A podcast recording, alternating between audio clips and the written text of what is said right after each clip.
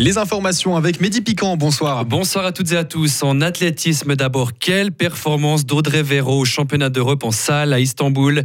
La fribourgeoise de seulement 18 ans s'est qualifiée tout à l'heure pour la finale du 800 mètres. Elle a pris la deuxième place de sa série en courant en 2 minutes 19 Et il y aura d'ailleurs deux Suissesses demain pour cette finale du 800 mètres puisque la valaisanne Laure s'est également qualifiée. Par contre, déception aujourd'hui pour Pascal Mancini à ses championnats d'Europe en salle à Istanbul. Le a été éliminé en fin d'après-midi en demi-finale du 60 mètres. En courant en 6 secondes 64, il a pris la troisième place de sa série. En ski freestyle, pas de nouvelles médailles aujourd'hui pour Mathilde Gremaud au championnat du monde de Bakouriani en Géorgie. La fribourgeoise de 23 ans a décidé de ne pas prendre part à la finale du Big Air en raison de mauvaises conditions météo à la réception du saut. La rochoise n'a donc pas voulu prendre de risques. Elle avait pour rappel remporté la médaille d'or mardi en slopestyle.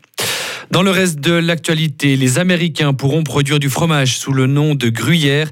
Une cour d'appel américaine refuse toujours de reconnaître l'appellation protégée.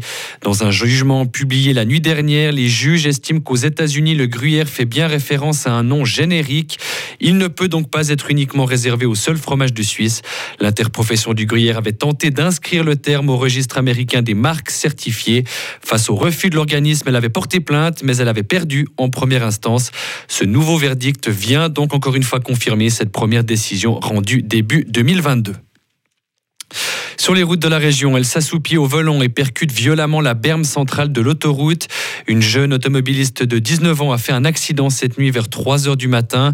Elle roulait sur la 12 de Bulle en direction de Fribourg. À cause de la fatigue, elle a perdu la maîtrise de son véhicule sur le viaduc de la Gruyère. Son permis de conduire a été retiré, mais heureusement personne n'a été blessé. Près de 2000 personnes à Berne aujourd'hui en soutien à l'Ukraine. Elles ont défilé dans les rues de la capitale pour témoigner de leur solidarité environ un an après le début du conflit. Le cortège s'est déroulé euh, dans le calme selon la police. Pas un seul franc à l'agresseur russe, ont notamment scandé cet après-midi les manifestants.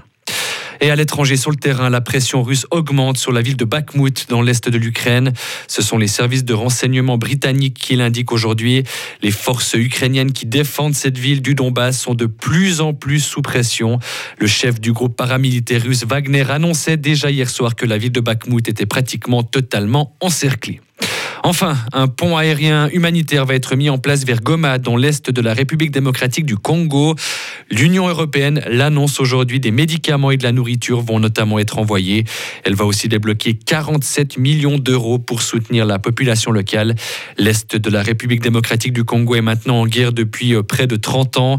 La situation humanitaire s'est sérieusement dégradée depuis euh, quelques mois. Retrouvez toute l'info sur frappe et frappe.ch.